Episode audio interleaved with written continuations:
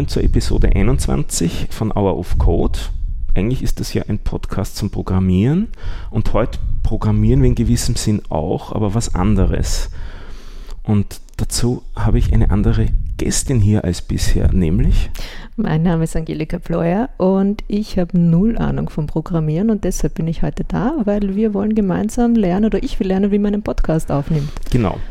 Also ich bin ja auch der Mitorganisator vom österreichischen Podcasting Meetup von der Podcasterei und ähm, wir haben da miteinander geredet darüber, dass die Angelika einen Podcast anfangen will und ich habe mir gedacht, naja, ähm, ich helfe ihr da gerne dabei. Den, den Modus, um den es da geht, werden wir auch später ein bisschen erklären. Aber da soll auch sozusagen was rauskommen. Äh, nicht nur ihr Podcast, sondern da soll auch für andere Menschen was rauskommen. Und man dachte, naja, eigentlich habe ich ja noch diesen Programmierpodcast da in der Hinterhand, äh, wo es eigentlich um ganz andere Themen geht. Aber so in gewissem Sinn ist Podcasts produzieren auch eine Art von Programmieren. Man muss sehr viele Dinge beachten. Es ist, hat, hat auch was von einer algorithmischen Vorgangsweise, es ist auch was Technisches. Dann haben wir doch die Hörerinnen und Hörer vielleicht auch Interesse daran, die bisher noch keinen Podcast selber aufgenommen haben, wie das dann so abläuft und um was da geht.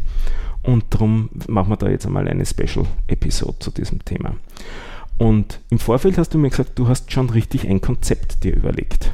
Ja, dadurch, dass ja die Technik eher meine Schwachstelle ist und ich ursprünglich Betriebswirtin bin, fällt mein Konzept erstellen natürlich sehr viel einfacher und da habe ich mir schon ganz genau überlegt, was das Ziel ist, die Kundengruppe, die ersten Folgen und so weiter. Und jetzt weiß ich aber nicht, wie ich es zum Hören bringe.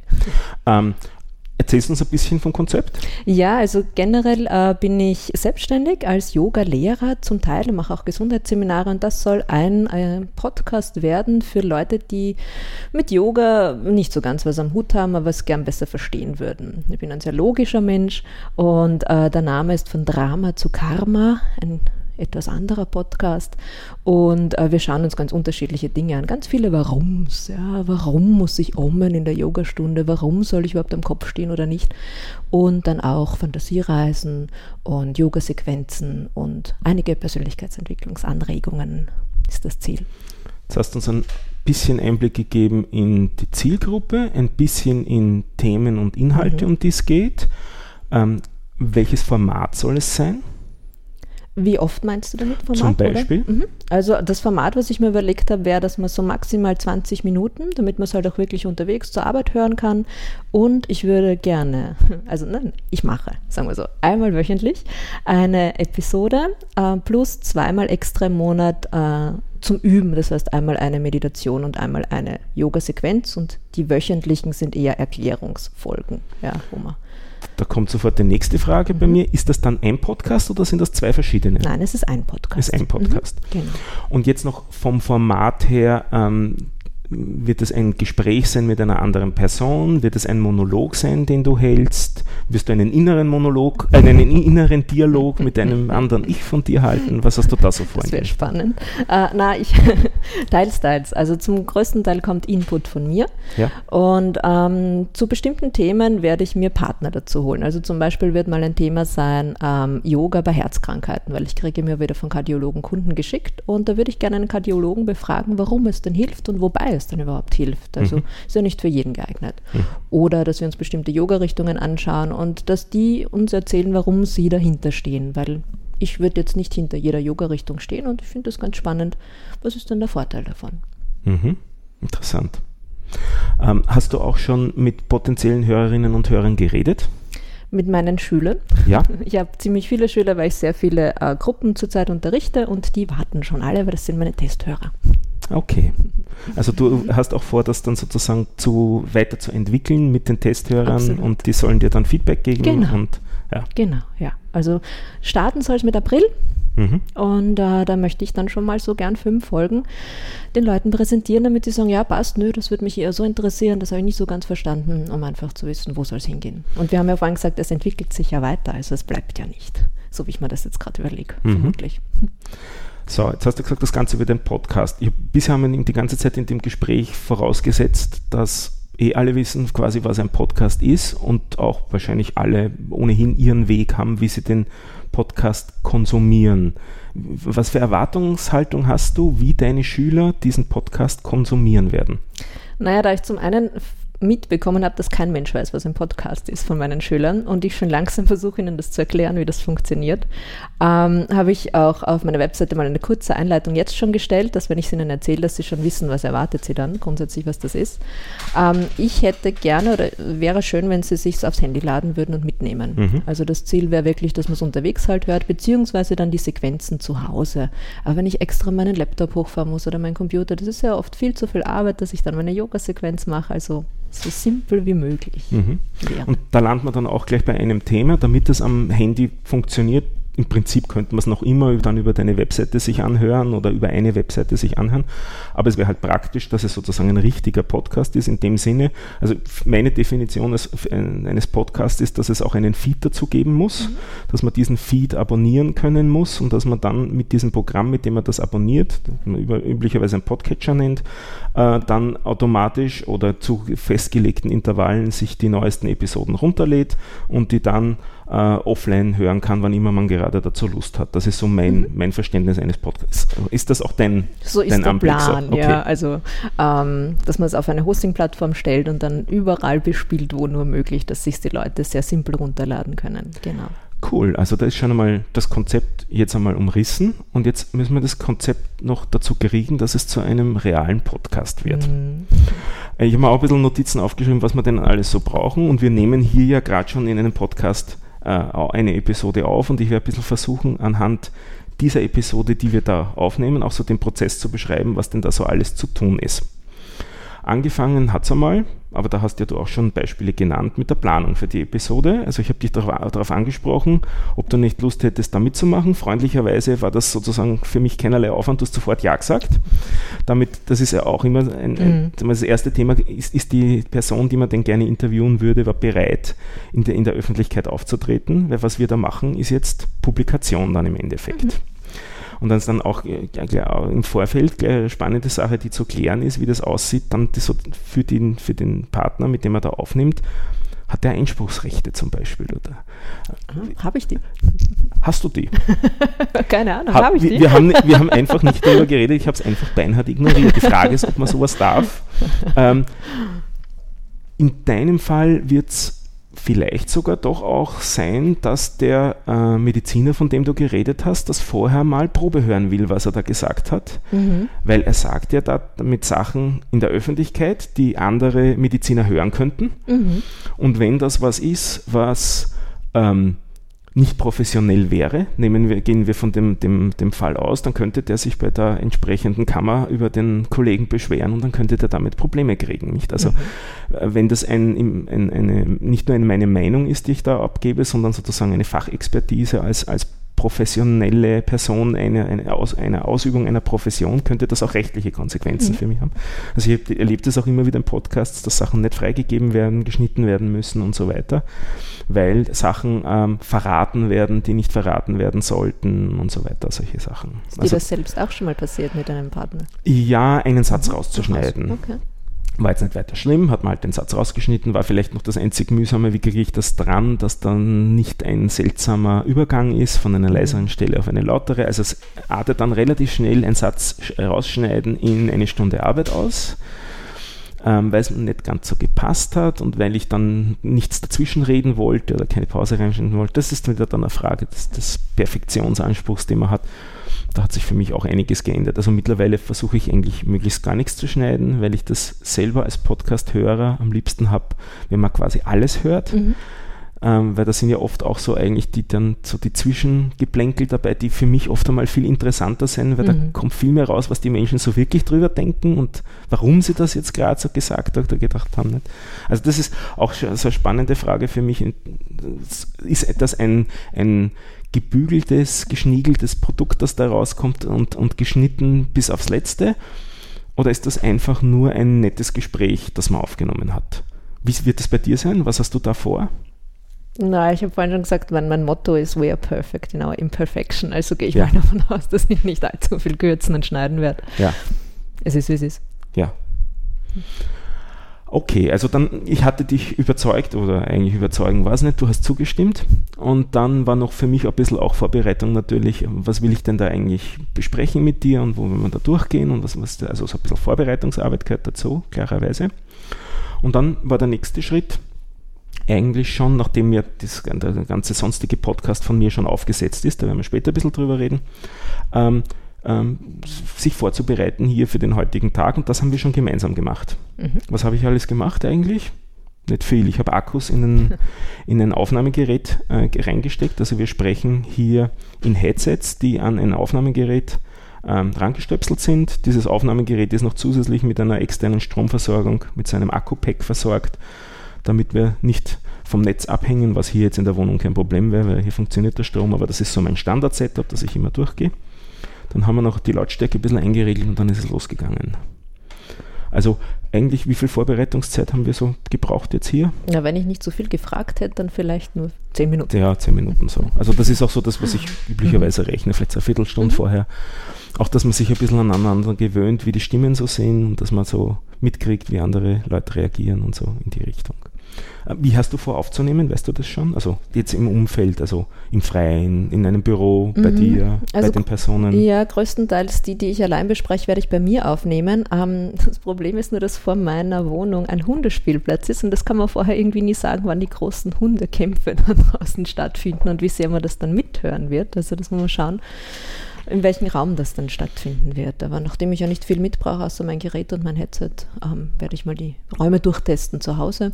Und die Interviews muss man schauen. Ich habe ein paar Podcasts angehört, machen, viele machen das über Skype. Äh, weiß nicht, ob man zu den Leuten direkt kommt, ob man es über Skype wird sich zeigen. Ich weiß es noch nicht.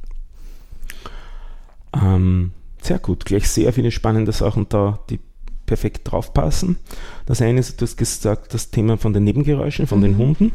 Du hast mir schon gezeigt, du sprichst dann in genau die gleichen Headsets, in die wir jetzt gerade sprechen. Mhm.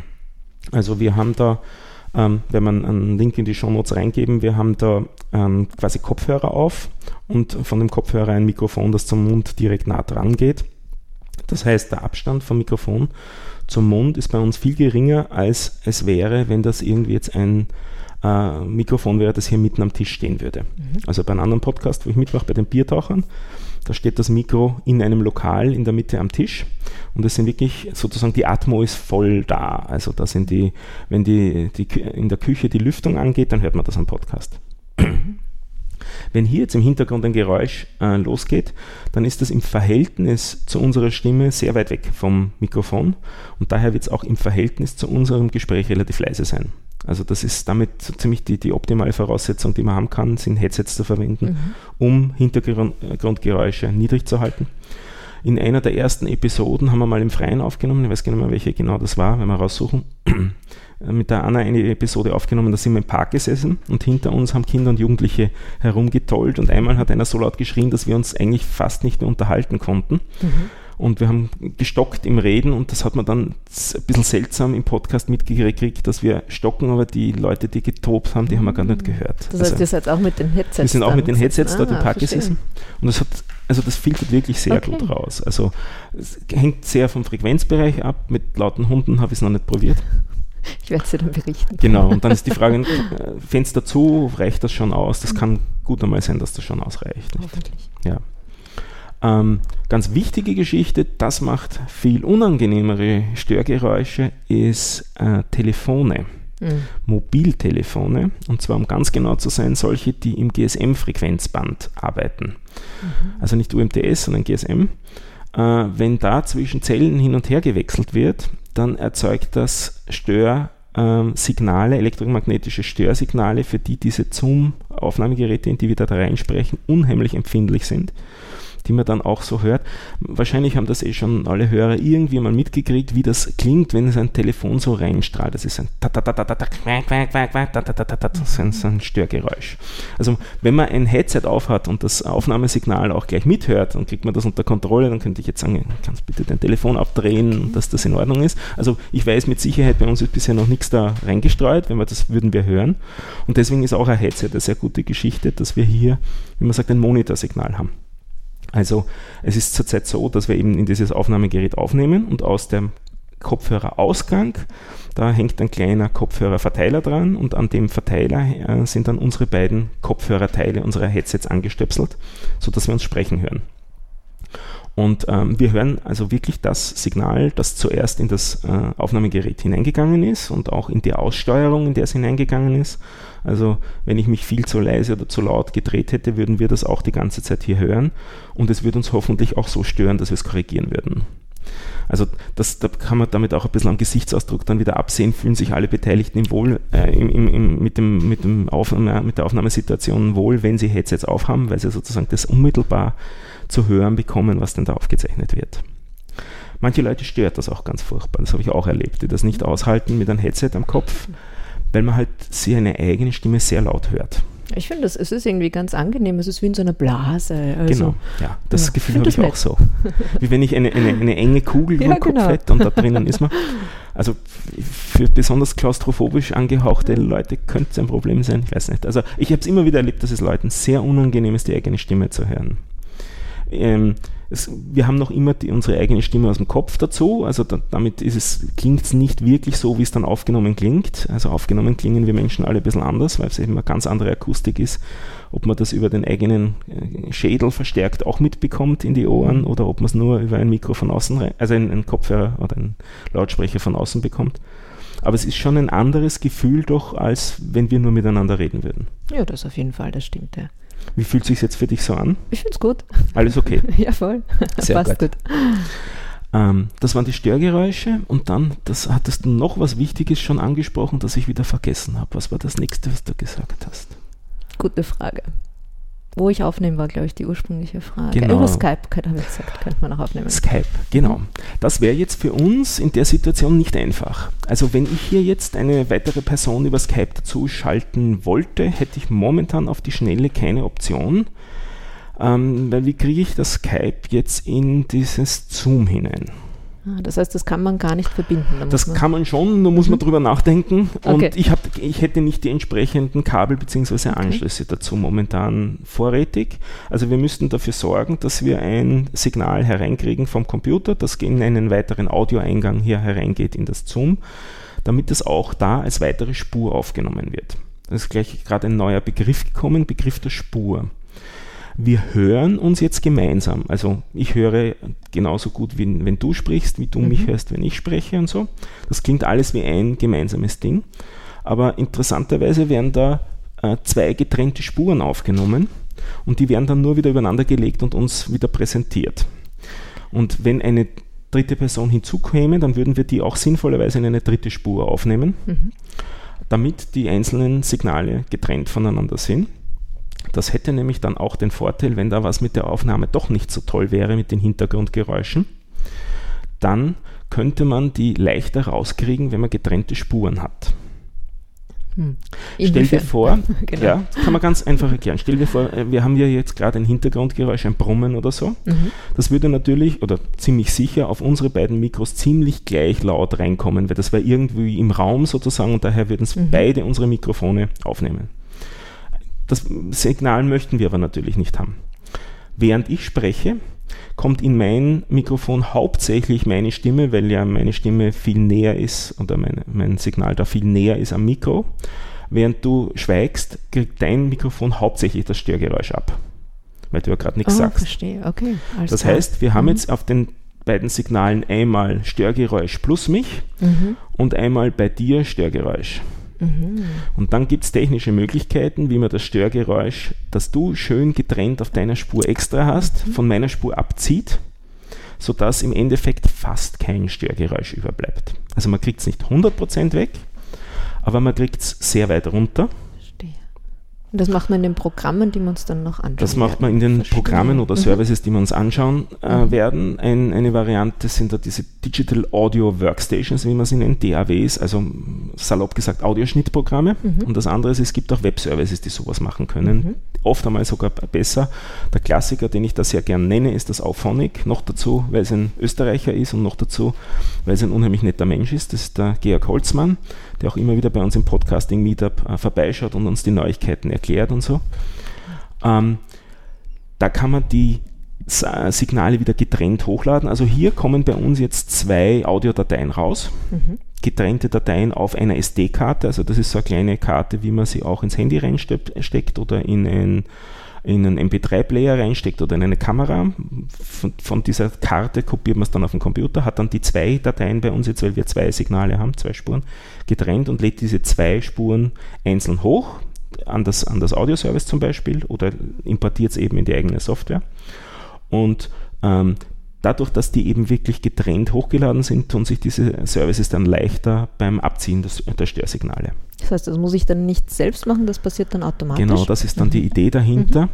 Äh, dieses ich, ich, ich gehe da nicht zu sehr in die Technik ein, auch in weiten Bereichen, weil ich es gar nicht so genau weiß, aber so ähm, die Idee dahinter ist, da wird das Audiosignal quasi geschnetzelt in, in kleine Stückchen und für jedes kleine Stückchen wird analysiert, ist das gerade Musik oder ist das gerade Sprache sprechen, wird da gerade auf mehreren Signal, auf mehreren Spuren gesprochen oder nur auf einer?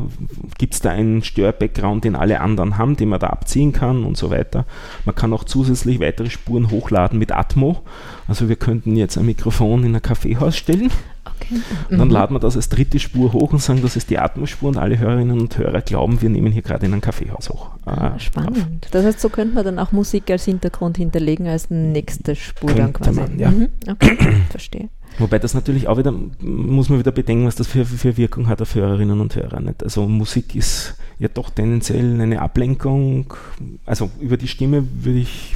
Das wäre eher der Gedanke für die Yoga-Sequenzen da. Da könnte das gut passen. Also Aber auf ein Gespräch würde ich es nicht ich, machen wollen. Wäre noch nicht der Plan, genau. Mhm. Genauso, ähm, vielleicht hat man Intro-Musik und Outro-Musik, die kann man auch extra hochladen und sagen, soll das Service dann automatisch zusammenschnippeln, dass ich das gar nicht machen muss, diese Sachen. Also das, dafür sind diese, ist, ist ein Service wie Auphonic sehr nett.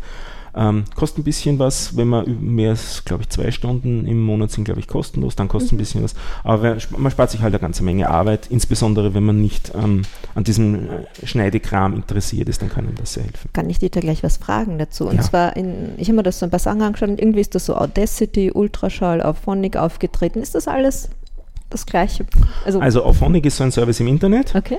Und ähm, Audacity und Ultraschall, beziehungsweise Reaper, da baut Ultraschall drauf mhm. auf sind äh, diese Digital Audio Workstations, die man am eigenen Computer installiert, ähm, wo man die Sachen am eigenen Rechner macht. Was ist jetzt der Unterschied zwischen dem einen und dem anderen? Das einmal lade ich was ins Internet hoch auf einen Server, wie analog zu Webmail, wo ich Sachen hochlade, und auf der anderen Seite mache ich was wirklich nur auf meinem Rechner, was mit dem Internet nichts zu tun hat. Das heißt, ich brauche nicht beides, also ich brauche nicht Ultraschall Reaper und Auphonic. Oder ähm, schon? Wenn du schneiden willst, brauchst äh, direkt schneiden in Auphonic kannst du nicht. Okay.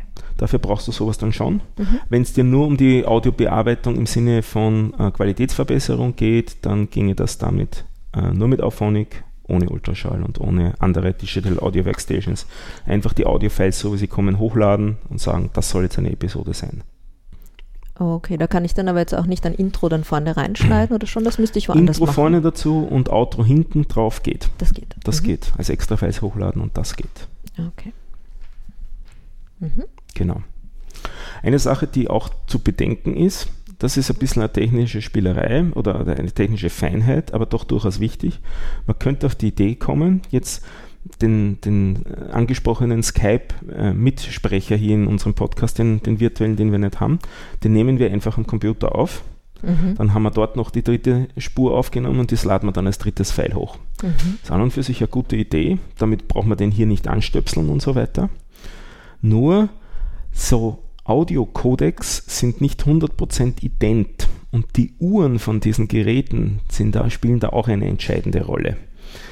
Äh, und die sind auch alle nicht perfekt ident. Das heißt, wenn man eine Stunde aufnimmt, was noch durchaus äh, realistisch ist für einen Podcast, es gibt Podcasts, die drei, vier Stunden lang sind, dann laufen oft einmal da die Signale ein bisschen auseinander. Das kann bei Millisekunden noch problemlos sein, aber wenn das einmal eine Sekunde verzogen ist, das Audiosignal zueinander, dann hat man immer das Gefühl beim Zuhören dann, dass der Skype-Mensch entweder redet er uns dauernd rein oder wir reden ihm dauernd mhm, rein, okay. weil der Versatz schon zu groß wird. Also mhm. es kann sein, wenn man mit mehreren Geräten parallel aufnimmt und die äh, Sachen dann zusammenführt in, in, Software, dass die Signale auseinanderlaufen, weil die Uhren von diesen und die Codecs, die, also das ist das, was das Digi ein analoge Audiosignal dann in ein digitales Format umwandelt, das, äh, diese Programmkomponente, dass die nicht ident sind und damit, dass die, die, die Spuren zeitlich auseinanderlaufen, weil diese Uhren okay. nicht synchronisiert werden. Verstehe. Während wenn wir alle hier in das gleiche Gerät aufnehmen, da kommt die gleiche Uhr zum Einsatz, nämlich die eine, die da drinnen eingebaut ist. Und mhm. der Prozessor eben im Prinzip ist das ja auch nur Computer. Äh, und damit ist sichergestellt, dass wir nicht ähm, auseinanderlaufen, zeitlich gesehen. Mhm. Hast du schon mal äh, jemanden interviewt, der nicht bei dir im Raum war? Ähm, ich, umgekehrt, ich bin interviewt worden und war nicht im mhm. Raum. Ähm, wir haben damals nicht über Skype aufgenommen, weil ähm, da gibt es bessere Lösungen dazu, was die Audioqualität angeht. Ähm, mittlerweile recht bekannt geworden ist Studio Link. Okay. Ist allerdings auch technisch ein bisschen aufwendiger wieder, weil Studio Link selber kein Programm ist, mit dem man aufnehmen kann, sondern eigentlich nur ein Protokoll und, und ein paar Services, Web-Services. Man kann dieses Studio Link dann wieder mit Ultraschall verflanschen, beziehungsweise im letzten Ultraschall ist das fix eingebaut mhm. und kann dann da sagen, eben ein Kanal kommt über ähm, oder mehrere Kanäle sogar kommen über ähm, Studio Link daher, also übers Internet daher. Ähm, nichtsdestotrotz muss man auch dann die eigenen Kanäle wieder dazukriegen und es ist immer eigentlich ein Drama, wenn man mehrere Mikrofone an einen Computer dranhängt wenn man mhm. also USB-Mikrofone hat und die an einen Computer hängt, die gleichzeitig aufzunehmen, da gibt es immer wieder Probleme. Mhm. Eine Variante, wie man das machen könnte, das Ding, das wir hier zur Aufnahme jetzt verwenden, ist nicht nur ein Aufnahmegerät, sondern es ist eigentlich auch eine USB-Soundkarte. Das heißt, man kann das Zoom an einen Computer dran stecken, dort an den USB-Anschluss und dann mhm. verhält es sich wie ein USB-Mikrofon. Das heißt allerdings dann, dass alle Personen, die am Zoom dranhängen, als ein Signal daherkommen und nicht als getrennte Signale. Also es gibt immer dann irgendwo wieder so leichte Nachteile in, in mhm, diesen unterschiedlichen okay. Setups, die man da hat. Ja, ich habe auch so das Gefühl, wenn ich mal vor allem amerikanische Podcasts anhöre, es ist dann die Tonqualität der unterschiedlichen Personen anders. Es ist manchmal ein bisschen anstrengend zum Zuhören. Also bei Studio Link ist es wirklich so mittlerweile, da ist kein eigentlich kein Unterschied zu hören, dass mhm. die andere Person extern wäre. Da ist auch die Latenz zu niedrig, dass das keinen Unterschied macht. Latenz ist die Signallaufzeit.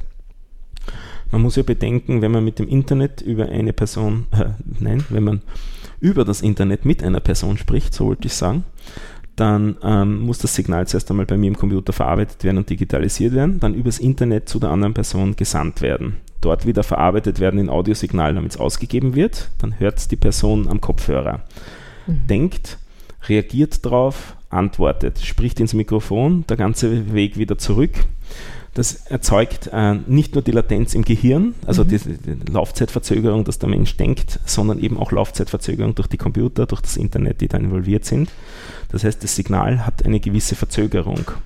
Das ist auch das, was man immer wieder bei Skype ähm, äh, Konferenzen mitgekriegt, dass Leute übereinander drüber reden, weil sie es nicht mitgekriegt haben, dass gerade eine andere Person schon spricht und die Latenz zu hoch war, sodass man dachte, ah, jetzt spricht eh gerade niemand, jetzt kann ich loslegen. Dann fängt die Person an zu sprechen, er hat aber andere auch gerade, dann stocken wieder beide, hören beide auf aus mhm. Höflichkeit, mhm, um wieder der anderen Person den Vortritt zu lassen. Jetzt haben beide höflicherweise aufgehört. Ah, ich bin wieder dran, also kann ich wieder loslegen. Beide legen wieder los und man kommt dann so in diese skurrile immer wieder Anläufe, bis eine Person dann sozusagen das Zepter in die Hand nimmt und entscheidet, bitte, da ist es dann gut, wenn es einen Moderator gibt oder ja, Moderatorin, die das Zepter in die Hand nimmt und sagt, bitte sprich du jetzt und das Wort sozusagen weitergibt.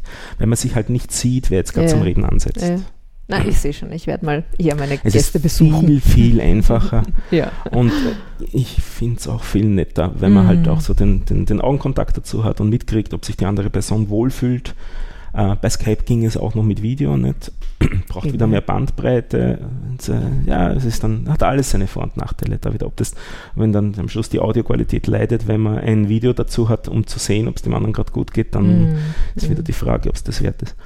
Also das würde ich sagen, solange es geht, äh, mache ich das nicht und genieße halt so den Modus, dass ich da einfach mit einer Person am Tisch sitzen kann und mich unterhalten kann. Mhm sind bisher Fragen aufgetaucht, jetzt einmal seit dem, was ich so gequasselt habe. Ich hake mal einstweilen ab. Na genau, ich überlege jetzt einmal kurz. Also wir nehmen das Gerät, haben wir besprochen, wie ich aufnehme, wie das funktioniert. Dann kann ich mich entscheiden, ob ich es schneide in Audacity, Ultraschall oder sonstigen und dann würde ich es in Auphonic verbessern. Ist das mal korrekt? Und dann lade ich es auf einen Hosting-Provider hoch. Das wäre dann der nächste Schritt, nämlich. Das wäre der nächste Schritt. So habe ich mir das selber mal aufgeschrieben. Ähm, ich würde ich möchte trotzdem noch ein bisschen detaillierter mhm. auf ein mhm. paar Sachen eingehen, ähm, auf die wir bisher nicht geredet haben. Das eine ist einmal das unmittelbare Aufnahmeformat. Hier jetzt, während wir gerade aufnehmen. Da kann man sich entscheiden bei diesen Zooms zum Beispiel. Man kann direkt in MP3-Format aufnehmen. Mhm. Ähm, man kann auch in dem Zoom sagen, er soll gleich unmittelbar in ein Stereosignal aufnehmen. Also der soll das gleich zusammenführen, weil man hat nicht vor, da nachher großartig was zu, nachzubearbeiten, sondern es, es geht mir jetzt nicht um die letzte Audioqualität, sondern es soll schnell gehen. Ich mhm. möchte am Schluss schnell das File hochladen können, weil es geht um Aktualität dann verzichte ich vielleicht wirklich auf das Schneiden, lade ihn, äh, lasse ihn gleich MP3 aufnehmen, kann das MP3-File hochladen und die Sache ist unheimlich schnell erledigt. Das stelle ich hier im Gerät das ein? Das stellst du hier im Gerät ein, mhm. bis hin zu auch welche Bitrate. Also bei MP3 kann man sich die Bitrate aussuchen, nicht nur, aber das auch. Das ähm, im Endeffekt beeinflusst das einerseits, wie groß das File wird, und ähm, ganz salopp gesagt, je größer das Feld, desto besser die Audioqualität. Also das mhm. ist immer ein, ein Kompromiss zwischen Größe der Datei und Qualität, Audioqualität. Ähm, wobei sich das insbesondere bei Sprache doch sagen lässt, dass es dann nicht auf, das, auf die letzte Nuance ankommt, sondern hier geht es ja hauptsächlich um Verständlichkeit. In ganz im Unterschied zu einer Musikaufnahme zum Beispiel, wo es um Dynamik geht, wo es um ganz andere Aspekte geht, wo man vielleicht auch den Raum, die Raumakustik mit aufnehmen will für unseren Podcast hier ist mir die Raumakustik äh, bestenfalls ein Dorn im Auge, aber sonst schon gar nichts. Ich will mhm. unsere Stimmen haben. Mhm. Und ich nehme aber jetzt nicht mit MP3 auf, sondern ich nehme als WAV-Files auf, WAV, WAV. Also auch da kann man äh, mit unterschiedlichen Bitraten agieren. Ähm, also auch da kann man sagen, größere Datei ähm, heißt bessere Qualität. Ähm, jetzt habe ich aber noch nicht erklärt, was ist der Unterschied zwischen WAV oder WAV und MP3. MP3 ist auch noch komprimiert.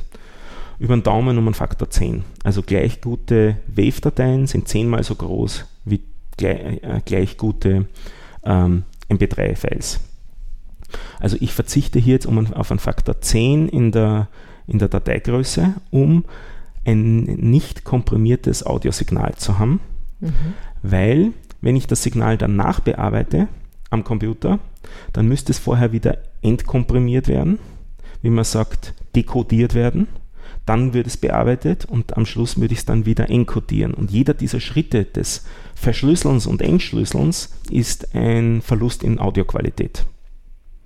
Und ich möchte halt versuchen, die Anzahl der Schritte, wie oft etwas in MP3 umgewandelt wird, minimal zu handeln, äh, minimal zu halten. Ganz konkret, es soll genau nur einmal passieren, nämlich das eine Mal, bevor ich es veröffentliche. Ich möchte die ganze Zeit mit den Originaldateien arbeiten, nichts, nichts komprimiert, bis ich es wirklich veröffentliche. Okay, Verständnisfrage. Das heißt, wir nehmen hier jetzt auf WAF auf, dann nehmen wir irgendein Bearbeitungsprogramm und erst wenn alles fix fertig ist, dann sagen wir, jetzt machen MP3 draus. Genau. Okay. Das ist die Quintessenz. Mhm. Ähm, yep. Was gibt es noch für Parameter, äh, sich zu entscheiden? Ähm, das ist doch auch noch ganz wichtig, Mono oder Stereo. Dieses MP3, das du am Schluss deinen Hörern und Hörerinnen anbietest, soll das Mono oder Stereo sein. Ähm, ist es wichtig, dass es unterschiedliche Audiokanäle gibt? Ähm, wann ist sowas interessant? Natürlich bei Musik, nicht? da hat man es gern, dass das im, im Raum angeordnet ist. Wann brauche ich eine räumliche Anordnung dessen, was ich mir anhöre? Mhm. Für, wann ist es für Sprache relevant? Eigentlich fast immer, wenn mehrere Menschen sprechen. Mhm. Weil es einfacher ist, als Zuhörer die einzelnen Stimmen dann aufzulösen. Okay. Bei uns beiden wäre das ein relativ geringes Problem, weil mein Eindruck ist jetzt, dass wir sehr unterschiedliche Stimmen haben. Mhm. Sehr unterschiedliche Frequenzbereiche, auch eine unterschiedliche Art zu reden. Wir werden wahrscheinlich auch in einem Monosignal kaum verwechselt werden können oder dass es irgendwie unklar wird. Selbst wenn wir übereinander sprechen, wird man uns wahrscheinlich sogar noch verstehen können. Mhm. Wenn da aber Menschen äh, am Tisch sitzen, die relativ ähnliche Stimme haben, relativ ähnliche Stimmlage, vielleicht auch ähnliche Ausdrucksweise haben, dann kann es nützlich sein, wenn das ein Stereosignal ist. Wie kommt da aber ein Stereosignal raus, wenn wir doch nur Monosignale aufnehmen? Wir haben nämlich nur ein Mikrofon mhm. hier jeder mit genau einem Monosignal. In dem Audioprogramm, von dem wir dann geredet haben am Computer, mhm. kann man diese Signale im, in, im Spektrum anordnen. Man kann sagen, ich verschiebe dich jetzt um 20% nach links und mich um 20% nach rechts. Damit hat die Hörerin und der Hörer die ganze Zeit das Gefühl, dass ich links sitze und du rechts. Alles klar. Machst du das? Absolut. Ähm, es ist, das ist einfach nur einen Schieber rüberziehen pro Spur. Eine Person, also wenn ich drei Personen habe, setze ich eine Person in die Mitte und eine ein bisschen nach links und eine okay. Person ein bisschen nach rechts. So 20 mhm. Prozent sage ich jetzt mal. Mhm. Ich setze auch nicht 100 Prozent nach links oder 100 Prozent nach rechts, weil wenn jemand einen kaputten Stereo-Kopfhörer hätte, würde er dann die andere Person gar nicht mehr hören. Interessant, okay. Also ich möchte ein bisschen was zum Signal auf mhm. jeden Fall drauf haben und darum eben so 20% verschieben ist so Hausnummer zum Beispiel. Das heißt, wir nehmen ganz normal auf und das Mono oder Stereo passiert dann erst im Aufnahme, also im Programm. Genau, das mhm. schieben wir wirklich im mhm. Programm nach links und nach rechts. Das so richtig in ein Anordnen nach links und nach rechts. Mhm. Okay. Das wird bei äh, professionellen Aufnahmen übrigens auch so gemacht. Also wenn man äh, ein Konzert, eine Konzertaufnahme hat, nicht fünf Spuraufnahme und so weiter, da wird wirklich dann am Schnitttisch angeordnet die einzelnen Signalquellen, wo die dann im Raum erscheinen sollen. Mhm. Okay. So, das war jetzt Monostereo als Thematik. Ähm, und wir haben eigentlich immer jetzt gesagt, am Schluss stellen wir dann MP3-Files zur Verfügung. Das ist nicht das einzige Format, das da eine Option ist. Wave ist eigentlich keine Option, weil das ist zehnmal so groß und das ist für Sprache nicht notwendig. Aber es gibt durchaus auch andere Codecs. Äh, berühmte Codecs dazu sind OGG, Opus und M4A. Es gibt aber auch noch eine ganze Menge andere. Ähm, warum will man vielleicht was mit anderen Formaten anbieten? Ja, wenn jemand kein MP3 hören könnte, ich sage das schon so ein bisschen zögern, weil wer kann heutzutage kein das MP3 meine Frage hören? gewesen. Ähm, daher ist es meist, geht es eigentlich meistens eher darum, wer kein MP3 hören will. Da geht es um patentrechtliche Sachen mhm. hinter dem MP3-Format. Also die zwei von den anderen Formaten, die ich genannt habe, wie OGG und Opus, sind Patent äh, frei und, und ähm, freie Lizenzen dahinter, sodass es keine rechtlichen Schwierigkeiten geben kann. Theoretisch könnte es mit MP3 noch, ich glaube, noch ein Jahr oder so rechtliche Schwierigkeiten geben, weil da hat eigentlich das Fraunhofer Institut, das das, ein deutsches Fraunhofer Institut, das das entwickelt hat, äh, Rechte drauf, die aber jetzt bald dann auslaufen. Also da geht es eher dann um so ähm, rechtliche Streitereien oder um so ein bisschen die Fraktion, die auch streitet zwischen Schallplatte, CD, ähm, Soundfetischisten, nennen wir sie so. Mhm. Die sagen, MP3 klingt immer furchtbar, das ist ja nicht anzuhören. Mhm. Nimm doch Opus, das klingt besser. Ähm, Opus hat insbesondere den Vorteil, wenn man wirklich extrem weh kleine Dateien hochladen muss, aus welchem Grund auch immer, also wenn man extrem komprimieren muss, weil die Hörer haben keinen schnellen Internetzugang. Also ich will unbedingt Audio-Podcasts erzeugen, aber es ist für Entwicklungsländer, in denen keine Bandbreite ist. Die Files müssen klein sein. Mhm. Dann ist Op Opus äh, die bessere Alternative, weil für so stark komprimierte Dateien ist die Soundqualität besser. Aber das sind alles schon so Feinheiten jetzt, um, um die wir da reden. Also Botschaft ist eigentlich eher nur, es gibt mehrere Formate, nicht schrecken lassen. Und MP3 kann eigentlich jeder hören, ist so jetzt im, zumindest im, im mhm. europäischen Sprachraum. Bietest du deine Podcasts dann in unterschiedlichen Formaten an? Ja. ja. Ist, geht das über den Hoster dann einfach einzustellen, oder? Ähm, bei mir ist es so, dass ich sie explizit in dem, im Audacity erzeuge. Mhm. Eines sogar auch nur auf der Kommandozeile. Da sage ich, nimm das eine Signal und wandle es in was andere um. Also das ist, das schaut dann schon so mhm. richtig nach Programmieren aus. Und dann lade ich die Dateien alle, also ich hoste die Sachen selber, über das Hosting reden wir dann gleich noch, mhm. lade ich die alle hoch und habe genau pro Format einen Stream, äh, einen RSS-Feed wollte ich sagen. Mhm. Also ich habe einen MP3 RSS-Feed, einen OGG, einen Opus und einen M4A. Mhm. Okay, und jeder sucht sich dann aus. Jeder sucht sich aus, mhm. wozu er Lust hat. Aber Verstehe. es ist äh, eigentlich eher ein, ein, mein Hobby, dass ich das halt so haben will. Das heißt, wenn man dann so klassisch über iTunes seine Podcasts vertreibt, ist MP3 eh das. Lustigerweise eigentlich nicht, nicht unbedingt. Mhm. Sehr viele haben dann M4A. Das äh, hängt da von der Historie ab, mit der ähm, Apple Audio Codecs äh, favorisiert hat. Also mhm. da, in der Apple-Welt ist M4A noch immer sehr stark. Es gibt auch da, da Leute, die sagen, bessere Audioqualität und so weiter. Aber Haus und Hof äh, oder Wald- und Wiesenformat ist MP3, das kann eigentlich jeder hören mhm. und so weiter. Ja. Ja, und, und dann vielleicht auch noch ganz konkret eine letzte Zahl äh, zur Bitrate, da haben wir darüber geredet. Also höhere Bitrate heißt besseres Audiosignal. Ich habe immer so gesagt, 128 Kilobit hätte ich gern. Ähm, auch andere Leute sagen, 96 Kilobit reichen vollständig. Damit wird das, die Datei wieder ein Stückchen kleiner. Wie gesagt, ich habe es ganz gern in Stereo. Und da gibt es noch eine Sache, wie es ein bisschen effizienter wird, ist, oder zwei Sachen eigentlich. Das eine ist Joint Stereo, das macht Dateien etwas kleiner. Normales Stereosignal würde heißen, man hat zwei Spuren getrennt voneinander in dieser Audiodatei drinnen. Joint Stereo heißt, man hat eine Spur und von der anderen immer nur das, um was es sich von der einen Spur entscheidet und unterscheidet. Und das ist mhm. lustigerweise kleiner. Mhm. Also damit kann man ein bisschen Platz sparen. Ist die Frage, können das alle Audiogeräte wiedergeben, soweit ich weiß. Also ich habe noch nie Probleme damit mhm. erlebt, dass das ein Problem wäre. Ähm, und das zweite ist noch äh, zu dem, zur Bitrate, war ich ein bisschen salopp. Es gibt nämlich auch noch da die zwei Begriffe variable Bitrate und konstante Bitrate. Also bei dem Encodieren, also beim Umwandeln von Wave in äh, MP3, kann so ein Encoder, so ein Programm, das diese Umwandlung macht, erkennen, ob das gerade ein einfaches oder ein schwieriges Signal ist, sage ich jetzt. Stille ist einfach, ist nur Null. Nicht? Also mhm.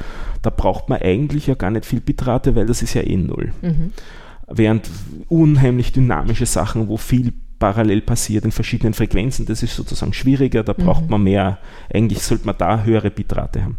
Und darum kann man das äh, solchen äh, Encodern sagen, sie sollen die Bitrate anpassen an die aktuelle Komplexität vom Signal. Es soll nur im Mittel das und das rauskommen dann hört er sich das quasi einmal vorher komplett durch, schaut, was sind die schwierigen Stellen, was sind die leichten macht im zweiten Durchlauf dann die, die Enkodierung erst und legt dann sozusagen den Fokus dort drauf, wo es schwierig ist und gibt mhm. dem mehr Platz. Das ist, braucht ein bisschen länger und die Dateien werden ein bisschen kleiner. Das ist auch so Sache. Aber weil es eben in diesen Audioprogrammen vorkommt als Option, erwähne ich es, dass man nicht verwundert ist, was heißt das einerseits Joint Stereo und was heißt variable und fixe Bitrate. Das heißt, würde ich jetzt ganz normal meinen Podcast, wo ich alleine rede, aufnehmen, dann ist das aber jetzt kein Thema. Es ist alles nicht dram dramatisch. Mhm. Wenn man okay. sozusagen immer das andere eingeschalten hat, im schlimmsten Fall wird die Datei ein bisschen größer. Das ist das, der, der einzige Unterschied, der da passiert. Wir reden von mhm. einstelligen Prozentzahlen. Gibt es irgendwelche Beschränkungen jetzt auch bei den Hostern, dass es nicht sonderlich eine bestimmte Größe nicht überschreiten darf? Oder? Äh, da muss man wirklich beim Hoster schauen, mhm. ob er okay. die äh, Beschränkung hat. Ähm, können Sie natürlich machen, wenn Sie mhm. wollen, ist eine Frage vom Geschäftsmodell. Weil einerseits äh, müssen Sie ja die, den Platz zur Verfügung stellen mhm. für die Dateien, andererseits müssen Sie die Bandbreite zur Verfügung stellen für den Download dann, weil es ist ja sozusagen Anzahl der Downloads mal Dateigröße, das, was dann runtergeladen wird. Mhm. Nicht? Ähm, aber üblicherweise, also geht es eher um, um, äh, wird eher das Geschäftsmodell über Stunden äh, abgerechnet mhm. als mhm. über Dateigröße. Weil, ja, man, man, nimmt normalerweise eh was Vernünftiges, weil sonst braucht man Ewigkeiten zum Hochladen, ist auch Fahrt. Mhm. Warum soll ich doppelt so lang warten beim Hochladen zum Hoster, wenn es nichts bringt an Audioqualität, mhm. nichts Merkbares? Okay. Darum halt da was Vernünftiges nehmen und gut ist es. Das ist so die, das Einzige. Mhm. damit haben wir diesen, diesen ganzen Formatkram quasi erledigt. Ähm, du hast gesagt, du hast einen iPod. Also da höre ich aber nicht meine Podcasts, meine Podcasts höre ich am Android. Aber Musik hast du schon genau, mal Musik drauf gehört drauf, und ja. der hat ein Display. Ein ganz ein kleines. Und da steht dann der Titel von dem Stück, das du da abspielst. Genau, und auch ein, wenn ich habe, ein Bild. Oh, oh ja, mhm. genau. Das kann er, das können die auch. Ähm, das liegt daran, dass man in MP3-Files solche Sachen einbetten kann. Texte wie den Titel mhm. und auch Bilder Bilder habe ich eigentlich noch nie eingebettet, weil ich es nicht für Notwendigkeiten habe, aber ähm, geht natürlich auch. Ein Wobei Logo ich gar vielleicht? nicht sicher bin, ob das nicht nur auch ein Verweis ist. Nein, es muss wirklich das Bild sein, weil der ist ja offline. Es ging ja auch theoretisch, glaube ich, ein Logo. Also statt Bild natürlich dann. Ähm, ich sehe es nicht als besonders sinnvoll äh, an, weil ich nicht davon ausgehe, dass die Leute das über iPods hören werden, sondern eher über Podcatcher, also so Sachen, also Programme auf den Smartphones, die nicht darauf angewiesen sind, dass das unmittelbar in die Datei eingebettet ist. Also was ich da jetzt gesagt habe, ist wirklich sozusagen im MP3-File mhm. drin. Alles klar. Alternative ist, es steht stattdessen im Feed. Man kann im Feed eben äh, dazu reinschreiben, das hat eben noch das Bild sowieso, die Episode hat das Bild sowieso und hat den Titel sowieso und hat Länge sowieso, hat Kapitel, die nennt man Chapter Marks, hat auch Kontributoren, also welche Personen mitgespielt haben, kann man reinschreiben in so einen Feed. Und je nachdem, was dann der Podcatcher alles kann, kann er das dann richtig darstellen und du kannst dann auf die Art und Weise zum Beispiel bei den Chaptermarks eine Liste kriegen, wo du dann am Handy drauf tappst und dann springt er an die Stelle in der Audiodatei, wo das nächste Kapitel loslegt. Und diese Feeds gebe ich wo ein? Oder, oder diese ganzen Infos in, den, in die Feeds? Die gibst du dort ein, wo der Feed erzeugt wird. Bei dem Beispiel, das du genannt hast, ähm, das, äh, ich glaube, du hast das noch nicht explizit gesagt, aber wir haben geredet über Prodigy. Mhm, mhm. da, da, trägt man das dort ein okay. im Webinterface, mhm. beziehungsweise sonst im jeweiligen Programm. Da sollte man vielleicht jetzt eben darüber reden, wie erzeugt man denn oder wie publiziert man denn. Das wäre jetzt das nächste. Jetzt mhm. hätte ich den, den Audiogramm, glaube ich, habe ich ziemlich erledigt. Ja. Ähm, das Anordnen im Panorama, Zusammenführen von Spuren, habe ich gesagt. Ähm, ja, zwei Sachen sage ich doch noch zu Audio, aber dann habe ich es wirklich hinter mich gebracht. Das eine ist, ähm, nämlich was können diese Sachen oder was ist das, was Auphonic sehr gut macht, was man sonst manuell machen muss. Also ich verwende Auphonic zurzeit hier für den Podcast nicht, sondern ich mache die Sachen selber. Im Prinzip mit zwei Filtern. Das eine nennt sich Normalisieren. Normalisieren heißt nur symmetrisch ausrichten im Prinzip und zu schauen, dass da nichts über irgendwelche Extremwerte hinausgeht. Das ist ein relativ harmloser Filter. Der zweite ist ein Kompressor. Das ist eine Sache, die sehr äh, umstritten ist, ob man sowas machen soll oder nicht machen soll, einen Kompressor. Kompressor hat ähm, für mich folgende Funktion. Wir nehmen da dieses Audiosignal auf und da kommen eben auch ein bisschen Störsignale. Also explizit, gerade hat mein Sessel wieder geknackst. Ähm, Kompressor hat jetzt äh, für mich die Funktion, einerseits Signale mit niedrigem Lautstärkepegel zu unterdrücken und Signale mit hohem Lautstärkepegel zu verstärken. Mhm. Damit habe ich quasi einen Schwellwert, wo ich nach unten die Sachen wegdrücke und die Stimmen unsere Sachen mhm. nach oben anhebe. Und auf die Art und Weise, sage ich, wird das Audiosignal besser. Mhm. Das heißt, wenn sich der Kühlschrank jetzt einschalten wird, dann wird das, wird man das ausgeblendet. Ja, quasi. das mhm. wird ziemlich sicher wegfallen. Mhm. mhm. Ähm,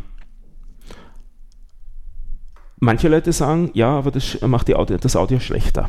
Ein, man hört das, wenn ein Signal komprimiert ist, das stört mich. Ähm,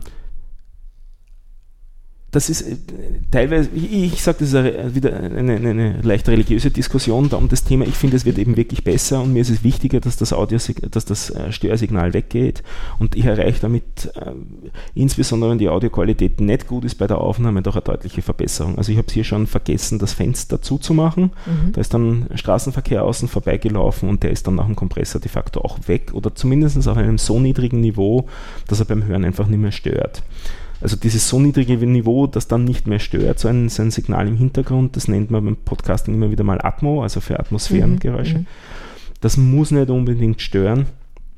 Ähm, das kann auch in, in, gewissen Grenzen den Charme ausmachen, wenn das nicht in Sprechpausen nicht digital null ist, sozusagen, was da dann drüber kommt. Ist wieder eine Sache, die man ausprobieren kann, ob man das haben will oder nicht haben will. Ich spare mir auf die Art und Weise die Auphonic-Schritte. Also ich lasse das nicht durch dieses Service durchlaufen, sondern mache das nur bei mir am Rechner. Mhm. Mir geht es jetzt nicht konkret ums Geld oder so, mhm. sondern äh, für mich ist es im Endeffekt so schneller und die Qualität ist für mich so und das, ich weiß genau sozusagen, was rauskommt. Ich habe da meine Voreinstellungen und damit kommt da immer genau sozusagen das, mhm. das Gleiche hinten raus. Das heißt, es wird dann auch reichen, quasi an eine Aufnahme in Audacity raufzuladen, diesen Kompressor durchlaufen zu lassen und das, dann schon ist fertig. Das mache ich so, genau. Okay. Mhm. Ähm, insbesondere, mhm. ähm, was dieses auch macht, dieser Kompressor, das, ich habe gesagt, das Erhöhen von den ähm, von den, Spre von den Stimmen zum Beispiel. Mhm. Und es wird nicht nur erhöht auf einen, ähm, um einen gewissen Prozentsatz, sondern quasi auf einen Sollwert auf die Art und Weise ist es so, wenn ich beim Aussteuern hier das nicht genau beachtet habe, weil habe ich jetzt genauso laut aufgedreht, wie ich bei der letzten Episode aufgedreht habe, das kriege ich mit dem Kompressor auch halbwegs hin, dass das alles, alle Episoden sich ungefähr gleich anhören. Das finde ich gut, weil ich habe mir jetzt erst einen Podcast angehört und da war einer so laut und das nächste dann so leise und ja. ich habe so eine Folge nach der anderen ja. halt gehört. Das fand ja. ich sehr mühsam. Insbesondere wenn man Sachen zusammenschneidet, wenn man mhm. vielleicht mehr Interviews hat, die man mhm. zusammenschneidet in einem Podcast, dann kann man über ja, im Prinzip auch äh, Audio, äh, Audioanpassung, also Lautstärkenanpassung, aber auch über den Kompressor noch einiges hinkriegen. Gut. Okay, ist ein guter Tipp. Ist natürlich eine Frage der Zeit. Also, wie viel will man sich damit spielen? Bei diesen Kompressoren kann man unheimlich viel einstellen. Da kann man Tage ähm, das, das verschlimmbessern auch damit natürlich. Nicht? Das heißt, So. das muss ich selbst einstellen. Es gibt keine Voreinstellung. Es hat eine oder? Voreinstellung, Okay. aber wenn du anfängst, die Voreinstellung zu verstellen, nicht? Und das ist dann immer die Frage, Hm. der, wieder der Komponent. Kann ich es besser als Ich glaube nicht. also ich glaube, ich kann es nicht wissen. Okay, aber ja. So, damit haben wir jetzt wirklich sozusagen erzeugt bis zum Audio-File, also ich sage jetzt einmal MP3-File und jetzt geht es darum, das zu publizieren und zu verbreiten, die Sache. Setup haben wir auch gemacht. Ähm, Audioformate haben wir gemacht. Ich hake wieder mal kurz bei mir ab. Formate. Ja. Ähm, was gibt es da für Möglichkeiten? Ähm, ich fange vom technisch anspruchsvollsten an und, und äh, versuche mich zu arbeit, äh, vorzuarbeiten zum immer weniger tech- technisch anspruchsvollen. Das eine ist im Prinzip, ich kann ja eben meine Webseite selber bauen und Sachen dort selber hochladen Mhm. und selber einen RSS-Feed schreiben, wenn ich programmieren kann. Im Prinzip kann man das sozusagen alles jedes Mal selber schreiben. Ähm, macht aber eigentlich keinen Spaß, weil es ist repetitive Arbeit und das will man eigentlich nicht. Das heißt, man will das möglichst automatisieren, die Sache. Mhm. Der erste Schritt ist, das, ähm, eine, eine Software zu verwenden, die ich ähm, zufälligerweise mhm, gerade auch weiterentwickle. Also ich mache gerade da, damit auch ein bisschen Werbung dafür. Das Ding nennt sich Jekyll Octopod. Ähm, die, das Konzept ist da folgendes. Ich gebe auf meinem Rechner, wenn ich eine neue Episode ein, ähm, da erzeugen will und auf meine Webseite hochkriegen will, ich lege nur die Audiodateien in, an die richtige Stelle von diesem Programm und ich erstelle dann für jede Episode eine zusätzliche Datei, ein Textfile, eine, äh, in dem, das ich hineinschreibe, den Titel, die Länge, die Kontributoren, die Kapitel und die Shownotes. Mhm. Das schreibe ich in einem gewissen Format dort nieder, das werden wir dann nachher gemeinsam machen. Und dann sage ich zu diesem Programm, so, mach mir jetzt eine Webseite draus. Mhm. Also aus diesen Informationen und allen Informationen, die ich für frühere Episoden eingegeben habe, mache ich dann auf meinem Computer eine Webseite, kontrolliere die auf meinem Computer. Mhm. Wenn ich damit zufrieden bin, dann lade ich die Webseite hoch zum, äh, zu meinem eigenen Server. Das könnte jetzt ein, ein Webhosting sein um 3 Euro, das ich irgendwo mir geklickt habe, oder es gibt auch gratis Webhosting-Services, oder dir kann auch der, Sel der Server selber gehören, da gibt es da auch das, das, das ganze Spektrum da dazu. Was ist der Vorteil von der Geschichte? Man hat die vollständige Kontrolle über alles, weil man ja jeden Schritt selber macht. Ähm, und auf dem Server dann selbst läuft keine Software im Sinne, da wird noch etwas zusammengebaut, sondern zusammengebaut wird alles auf meinem Computer und dann hochgeladen. Mhm. Das heißt, es gibt keine Datenbank auf dem Server und es gibt keine Programmiersprache, die da jetzt zum Zuge kommt am Server und damit fallen die zwei Komponenten als Sicherheitslücken weg. Das ist für mich ein sehr schöner Nebeneffekt. Und andererseits noch ein weiterer Nebeneffekt ist, dass die, die Sache wird damit auch noch eine Spur schneller, Mhm. weil da eben nichts mehr verarbeitet wird am Server, sondern es wird nur mehr ausgeliefert. Nächster Schritt ist das, was die meisten Podcasterinnen und Podcaster im deutschen Sprachraum zurzeit machen. Die haben einen WordPress-Blog bei einem Provider, den sie sich dort geklickt haben. Und in dieses WordPress installieren sie ein Plugin. Da gibt es mehrere davon. Das am meisten verwendete ist der Podlove Publisher. Mhm. Der gibt einem dann ein Webinterface, wo man genau die Sachen, die ich in die Textdatei reingeschrieben hat, in ein Webinterface eintippt. Also man kommt nicht um das herum, dass man dem irgendwann einmal ja sagen muss, was Mhm. da jetzt alles drin stehen muss. Dann hat man das dort eingegeben, speichert das ab und dieses Abspeichern erfolgt dann am Server in die Datenbank dort. Und immer wenn jetzt ein äh, Browser, ein Hörerin, eine Hörerin, äh, ein Hörer da jetzt auf die Webseite geht, dann wird schnell eine Webseite zusammengebaut und ausgeliefert, wird schnell in der Datenbank geschaut, was sind denn, was gibt es denn für Episoden, was ist denn alles im Feed drinnen. Ähm, da kann auch iTunes gerade kommen und schauen, was ist denn gerade da aktuell.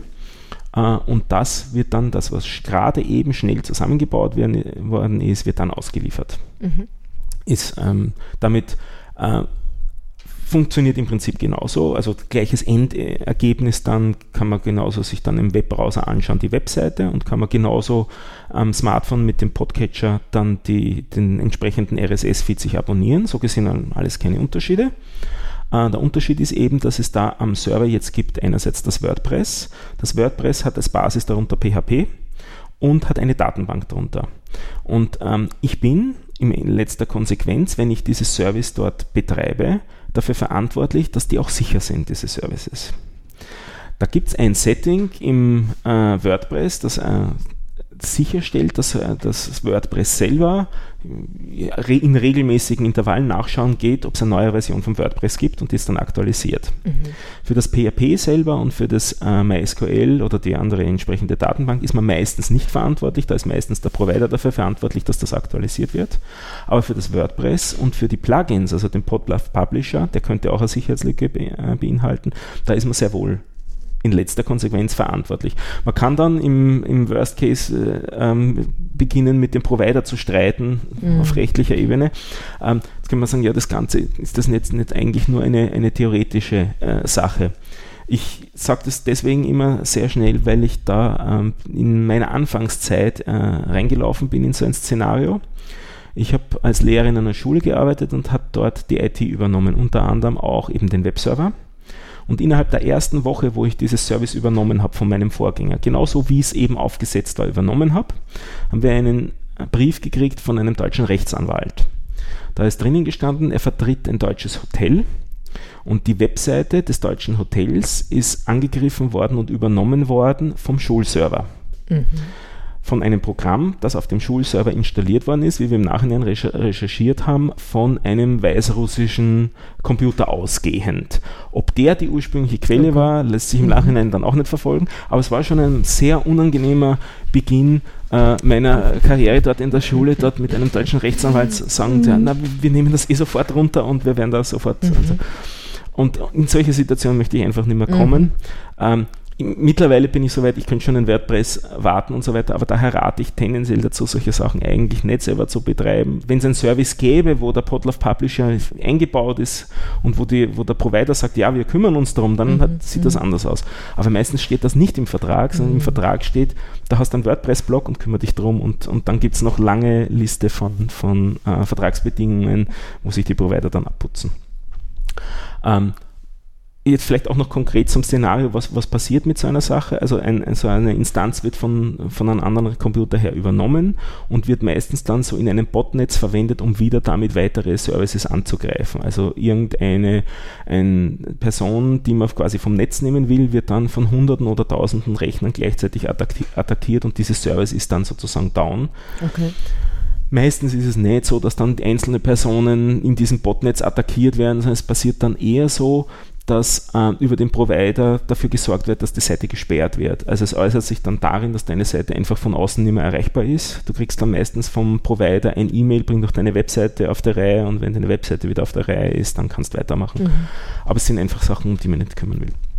So, und jetzt kommen wir zum nächsten Schritt im Spektrum. Das ist das, wo wir mhm. im, Vorhinein schon gesprochen haben. Nichts Eigenes im Internet zu haben im Sinne von, dafür bin ich verantwortlich, mhm. sondern sich nur einen Account zu klicken bei einem Service, das, äh, das einem anbietet, das eben dediziert für Podcast-Hosting gedacht ist. Und da empfehle ich zurzeit das Podigy. Mhm. Das liegt äh, teilweise auch daran, dass ich einen der Entwickler äh, persönlich kenne. Also so gesehen mhm. bin ich biased. Mhm. Aber der Typ ist nett gewesen und ich hatte sehr das Gefühl, dass die nicht versuchen, Leute über den Tisch zu ziehen und dass sie wissen, was sie tun. Da lädt man im Endeffekt nur das MP3-File hoch sagt im Webinterface wieder von dem Service dort die Metadaten, also eben wieder Kapitel, Autor, alles, mhm. was wir vorher genannt haben. Und damit entsteht dort dann, auf welche Art und Weise auch immer, also im Endeffekt ist es wieder natürlich Software, die dort läuft, mhm. eine Webseite und diese Webseite ist dann deine Webseite quasi. Damit hast du keinerlei Services, die du irgendwie selber betreibst, die du selber aktualisieren musst, sondern sind einfach nur deine Sachen dann dort gehostet. Der Vorteil ist ja, glaube ich, auch die Größe. Ne? Also wenn ich da jetzt ja viele Podcast-Folgen schon habe, ist es ja besser, es dort abzulegen, als jetzt auf meinem Server oder auf meiner Webseite, die ich irgendwo gemietet habe oder sonstiges. Im Endeffekt so mietest Thema. du, da sehe ich jetzt nicht so den Unterschied. Okay. Ähm, eher der Vorteil ist, ähm, der kümmert sich nicht nur um deinen Podcast, sondern kümmert sich um viele Podcasts. Mhm. Also der hat ein ganz anderes Verhältnis zum Thema Podcasting als vielleicht dein kleiner Provider ums Eck. Wenn, mhm. du, wenn du dann Probleme hast mhm. mit etwas, kann der viel fachlich spezifischer darauf reagieren, glaube ich, weil er die Erfahrung einfach rundherum hat. Platz ist heute eigentlich nicht mehr das Problem und auch Bandbreite ist eigentlich normalerweise nicht okay. das Problem. Ich rechne nicht damit, auch wenn ich es dir wünsche, dass du schnell tausende Hörer kriegst. Wer weiß. Ja, da, das könnte bei eigenem Podcast ein Thema sein, wenn du da zu geringe äh, Anbindung hast, wenn du zu billige mhm. Service irgendwo nimmst, mhm. dass das nicht hinhaut, dass das nicht dann richtig skaliert. Diese, die, diese Services, die da tausende Podcasts hosten, die haben das unter Kontrolle nicht. Also die, die kümmern sich da eher drum. Das heißt, man wird dann, also ich habe eine eigene Webseite, da gebe ich dann einfach den Link drauf zu Podigy, ja. zu, meinem, ja. zu meiner Seite. Und, und, und im Endeffekt ist, ist hast du dann eben auch eine Podigy-Seite und die ist die Seite vom Podcast und mhm. dort lebt der Podcast. Mhm. Also ich habe mir schon ein Konto angelegt. Ja. genau. Aber noch nichts hochgeladen. Also das ist so dieses Spektrum von alles selber machen bis hin zu quasi gar nichts selber mhm. machen und ein, eine andere Person dafür oder ein, ein, eine Firma dafür zu beauftragen. Was ist der Haken? Man hat weniger Einflussmöglichkeiten, ähm, wenn dir das Layout davon nicht äh, gefällt. Du kannst, glaube ich, Sachen dort ändern, aber du kannst sicher nicht alles ändern, weil natürlich das davon lebt, dass alle im Großen und mhm. Ganzen sich relativ ähnlich verhalten. Ähm, ich sehe aber in so einem äh, Szenario, gerade wie du das gesagt hast, ähm, klingt vielleicht jetzt nicht besonders nett. Ähm, dein Podcast selber, deine, deine Audio-Episoden, die sollen, finde ich, sehr individuell sein. Das ist super. Aber die Webseite, über die du deinen Podcast publizierst, soll, finde ich, eigentlich nicht individuell sein. Also ein neuer Hörer äh, soll nicht lernen müssen, wie man deine Webseite bedient, um darauf jetzt einmal sich wohlzufühlen, mhm. sondern das soll eigentlich so ausschauen wie alle anderen Podcast-Seiten auch, weil die Hürde soll möglichst klein sein und das Spannende ist dann der Content und nicht die Webseite dazu. Absolut, nicht ganz deiner Meinung. Ja. Ich denke mal, auf der Webseite kann man ja dann einen, einen geschriebenen Blog noch haben und das dann in Verbindung setzen, wie auch immer. Ja. Also gibt es ja tausend. Möglichkeiten. Da, da geht es dann halt wirklich auch schon jetzt ums Thema Marketing rundherum. Dann mhm. nicht sollte man sowas haben, inwieweit, ähm, wenn man österreichisch sagt, zerspragelt man sie dann, wenn man alle möglichen Medienkanäle bespielt. Dann kommen die Leute auf die Idee, na, Video will ich dann vielleicht auch gleich machen.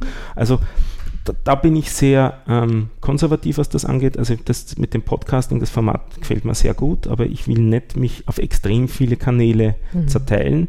Es gibt eben die Seite zum Podcast, wo man auch die Feeds runterladen kann und wo man es auch online mit einem Player sich anhören kann. Insbesondere die Leute, die vielleicht gar kein Smartphone haben. Mhm.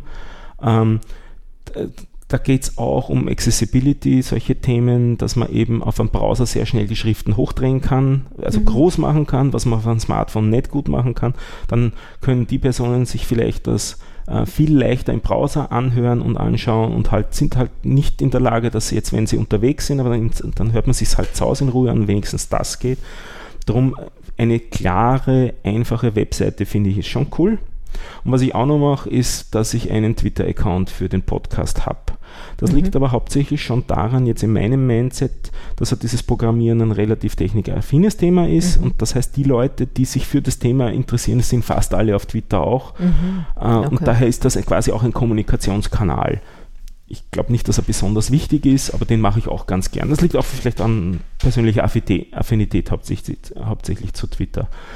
Aber ähm, sonst gibt es eigentlich nichts, was seriös betrieben wird. Also es, es gäbe theoretisch eine Facebook-Seite, da sind, glaube ich, die letzten fünf Episoden nicht einmal mehr drauf, weil ich mich nicht drum geschert habe. Da kommt auch kein Traffic daher und so. Mhm, also das ist sich dann wirklich sich genau zu überlegen, konzeptuell, was sind die Kanäle, über die ich ausspiele, wer ist mein Zielpublikum, hast du schon gesagt, welche Kanäle nutzt dieses Zielpublikum und muss dafür nichts Neues lernen. Ähm, Oft einmal gibt es zu Podcasts zusätzlich Facebook-Seiten, wie gesagt. Oft gibt es einmal auch, nicht mehr so oft, aber doch auch oft gibt es Instagram-Geschichten. Hin und wieder gibt es auch WhatsApp-Gruppen und ähnliches. Ist die Frage, ob das dann wirklich einen Mehrwert bietet oder nur mehr Arbeit verschafft. Oft, ich habe den Eindruck, oft ist es wichtiger, dass die Episoden regelmäßig rauskommen, als dass es da so viel rundherum bespielen gibt. Mich interessieren bei dem Podcast hauptsächlich eben die Stimmen zu hören. Und es ist nett, wenn Sachen, die im Internet verlinkbar sind, in den Shownotes verlinkt sind. Mhm. Damit muss ich nicht das googeln, sondern kann auf den Link klicken und die Sache hat sich. Das heißt, eine, eine Transkription ist für dich zum Beispiel gar nicht interessant eines ist Podcasts? Für mich als Person nicht mhm. interessant. Also ich würde Transkription freiwillig nicht lesen. Ich kenne umgekehrt Leute, die sagen, sie lesen sowas in der Arbeit lieber statt Podcast, hm? weil mhm. Podcast hören können sie nicht und das können sie statt zu arbeiten mhm. machen, ja, vielleicht was würde Transkription erzeugen? Man könnte Volltextsuche machen. Wann ist Volltextsuche wesentlich? Also ich finde ja, mir sind die Shownotes relativ wichtig, aber die eben eher auch möglichst kurz mit den Links drin. Um die geht es mir da in den Links. Mhm. Und ich fasse auch in den Shownotes nicht nochmal den Inhalt zusammen. Das ist es mir nicht wert. Also dann nur der Link und eine kurze Erklärung, was du hineingibst. Genau. Mhm. Ja. ja, wird man sehen. Also ich bin ja in einigen Facebook-Gruppen und, und ähm, beschäftige mich mit dem Podcast-Thema jetzt schon seit einiger Zeit und es gibt so viele Varianten. Ich denke mal, das muss man für sich dann sehen, was auch uns auch wieder schauen auch mit Feedback. Ja, ja, Was kommt als Feedback zurück und, genau. und wie kann man da weitermachen. So, das wäre mal unmittelbar das eigene Publizieren. Und dann geht es noch darum, auch ja, passt zu dem Thema Marketing und so noch dazu. Ähm, du hast gesagt, du willst das über andere Kanäle auch ausspielen. Wo kann man es ganz einfach auch noch reinkriegen? Hast du schon gesagt, das war iTunes. Mhm ist von Apple ein, ein Podcast-Verzeichnis, sicher das größte Podcast-Verzeichnis. Die haben zurzeit, ich habe letztens mal geschaut, 270.000 individuelle Podcasts, wobei da gibt es auch viele Duplikate wieder, aber so die zumindest unterschiedlich heißen. Da ist wirklich viel los. Viel los heißt aber auch, man geht unter. Mhm. Also es dort zu schaffen in, in die Top-Listen hinein ist fast unmöglich. Also das wie gesagt, ich wünsche dir den Erfolg, aber ich, ich kenne niemanden, der es dort wirklich hinaufgeschafft hat. Nicht? Äh, andere Services, die es da gibt, zum Beispiel ist G-Podder, ähm, ursprünglich auch von zwei Österreichern, ich glaube, einer davon ist ein Grazer, ähm, wo man die Sachen hochladen kann mit Komfort, ähm, stirbt ein bisschen aus, weiß nicht genau. Ein anderes Service ist BitLove, das ist einen, eine Möglichkeit, Podcasts per BitTorrents zu verteilen ist auch eigentlich, würde ich sagen, eher technische Spielerei, als dass man auf die Art und Weise viele Hörer bekommen würde, weil ich glaube, BitTorrents kennt schon kaum wer mehr als Format. Die Idee dahinter ist, die Downloadlast zu verteilen, sodass man im Prinzip nur wenigen Leuten den, die Episode runterladen lässt und dann teilen die einander die Episode, so eine Art File-Sharing-Konzept. Oder es ist ein File-Sharing-Konzept. Äh, es gibt äh, in letzter Zeit eine sehr schön wachsende Podcast-Datenbank namens Feed, FYYD. Äh, der hat äh, so gut wie alle deutschsprachigen Podcasts, dort würde ich mich auch auf jeden Fall eintragen und wieder eine Runde Eigenwerbung, mein eigenes Service, das Panoptikum. Ähm, ich entwickle auch an sowas, das ist eine Mischung aus einem Social Network und einem einer Suchmaschine. Da gibt es in anderen Episoden auch was dazu. Also da gibt es sicher einige andere Services auch noch. Ähm, Podcasts.de zum Beispiel, da kann man ruhig googeln. Die, teilweise schießen sie wie die Schwammer aus dem Boden und verschwinden dann auch wieder. Dann halt vielleicht auch im Laufe der Zeit schauen, ähm, was entwickelt sich, beziehungsweise umgekehrt gibt es vielleicht andere Kanäle, die nicht podcast-spezifisch sind, wo es sinnvoll ist, wo die Zielgruppe sich aufhält und dort zu aufzutreten. Mhm. Also zu schauen, wo die Leute sind und dort das dann so äh, bekannt zu machen, ist auch eine Variante. Nicht? Ja, und dann schmeiße ich noch ein paar Links in die Runde zum Thema Lernen. Ähm, wir haben hier jetzt eine Episode zum Thema Podcast machen gemacht. Ähm, es gibt einen ganzen Podcast zu dem Thema, der heißt Lautsprecher vom Team Britlove. Ich sage dann ganz gern, das ist so der deutsche Podcasting-Papst, der sich zu den unterschiedlichen Themen Leute einlädt. Auch der Georg Holzmann von Auphonic war, glaube ich, schon in zwei Episoden dabei. Eine Episode nur über Audioformate, eine Episode nur über Mikrofonie, eine Episode nur mhm. über Podcast-Suchmaschinen. Also quasi zu jedem Thema, das wir hier anreißen, hat er schon eine, eine Episode heraus. Das finde ich ähm, auch sehr gut hörbar. Auch immer wieder neue, nette Sachen dabei. Ähm, dann ein deutsches Forum namens Sendegate. Im Prinzip ein Webforum, wo man sich einen Account klicken kann, aber das ist nur notwendig, wenn man selber was beitragen will. Wenn man nur lesen will, ist das, glaube ich, gar nicht notwendig. Mit Tausenden und Abertausenden von Threads, wo Leute Sachen diskutieren. Also ähm, eben Klassiker, Mikrofonie, äh, Aufnahme über die Ferne, wie macht man das am besten, wie kann ich jetzt am schnellsten mit sieben Freunden was aufnehmen, habe ich letztens ja, Ich habe ja schon rausgesucht, wo man die besten Musik findet, also ja. für ein Intro, Outro, ja. wie man das ja. gestaltet, also da gibt es wirklich, also da kann man mal versacken so einen Tag in Absolut. diesem Forum, habe ich Absolut. festgestellt. Ganz viele tolle Tipps. Mhm. In deutscher Sprache ist das. Äh, das lebt ein bisschen in, eingebettet in das sogenannte Sendezentrum. Das ist ein bisschen eine, ein Metaprojekt über einige Projekte oben drüber, eben dieses Sendegate Forum, aber auch andere Sachen, wo sich deutsche Podcaster eben des Themas Podcasts, sage jetzt einmal, annehmen und das ein bisschen promoten, äh, treten auf Konferenzen auf, halten dort äh, Vorträge, klingt jetzt so belehrend, also machen Workshops dort, solche Sachen. Ähm, ein Teil ist das Podcast Partinnen-Projekt, das ist daraus auch entstanden und, und diese Episode so quasi sehe ich auch als Podcast Partinnen-Episode. Ähm, wo es darum geht, Anfängern ähm, sozusagen auf die Sprünge zu helfen, weiterzugeben. Und wenn es nur darum ist, dass man sagt, ja, ich habe auch Probleme gehabt am Anfang und das war auch schwer, Jetzt die Episode ist eh schon lang genug. Ich erzähle jetzt vielleicht nicht von den Audioproblemen am Anfang, aber ich habe am Anfang einmal aufgenommen in, ich dachte, in ein Mischpult mit super Mikrofonen. In Wirklichkeit habe ich aufgenommen über die Webcam, die am Computer auch aufgesteckt war. Wer Lust hat, das zu hören, ist die Nullnummer von diesem Podcast. Also es klingt wie, wenn man in Cola-Dosen hineinsprechen würde. ähm, wie gesagt, also wenn man, wenn man eine, eine Ansprechpartner, eine Person haben möchte, da, wenn, man, wenn jemand haben will, mit dem man ein bisschen über das Thema reden kann, da hilft dieses Podcast-Partinnen-Projekt weiter, einfach dort sich äh, zu melden, zu sagen, ich hätte gern jemanden, ich bin aus der Gegend sowieso, gibt es da nicht jemanden in meiner Gegend oder es geht mir ums Thema sowieso, gibt es da jemanden, der sich in die Richtung auskennt und äh, schauen wir, dass wir das auf die Reihe kriegen, dann äh, helfen die weiter. Und es gibt auch mittlerweile, glaube ich, über zehn Meetups im deutschen Sprachraum, also ähm, Meetings, wo man sich einmal im Monat, alle zwei Monate, wie auch immer, regelmäßig in, in person, also in, in, in der Realwelt trifft und Themen bespricht, wo es auch immer wieder Vorträge gibt, aber wo es dann meistens auch Möglichkeit zum Netzwerken gibt und sich austauschen gibt und Fragen stellen gibt. Wir haben das auch in Wien, wie gesagt, äh, das ist, äh, heißt Podcasterei findet man auf der Webseite podcasterei.at und es gibt auch eine Meetup-Seite, wo dann die, wenn so eine nächste Veranstaltung schon angekündigt ist, dann findet man das dort und kann sich dann dort eintragen dafür. Ähm, letzter Punkt für die Leute, die sich dann ein bisschen tiefer schon damit beschäftigen wollen. Es gibt auch eine Konferenz zum Thema Podcasting im deutschen Sprachraum, die heißt Subscribe. Auch aus diesem äh, Sendezentrum entstanden, vom Tim Brittlaff und einigen anderen mittlerweile äh, organisiert. Der Ralf Stockmann ist da ziemlich intensiv, Claudia Krell, sind so die Namen. Martin Rützler, ähm, ja, das sind jetzt die, die mir auf die Schnelle einfallen. Jetzt habe ich wieder ein paar nicht genannt. Also, Schreib es in die Shownotes. Schreib in die Shownotes, ja. Aber, ja. Ähm, super Konferenz, war bisher einmal dort, ist entstanden aus dem Podcast Publisher Workshop. Am Anfang war das eigentlich eher ein Entwicklertreffen und mittlerweile ist das echt eine äh, Konferenz zum Thema Podcasting. Die hat das letzte Mal vier Tracks plus Workshops noch parallel ähm, das war in München, äh, die findet zweimal im Jahr statt, immer alternierend, einmal in Berlin und einmal woanders, wobei das woanders wahrscheinlich auch wieder München sein wird, immer im, so im Mai rund um die Republika in Berlin und einmal dann so später im Herbst woanders. Das wird wieder in wahrscheinlich, ja, sicher ist ja gar nichts, aber wahrscheinlich wieder in München sein. Das war beim Bayerischen Rundfunk letztes Jahr, das war sehr nett. Und als kleinen Spin-off zu dieser Konferenz Subscribe gibt es noch die Unsubscribe.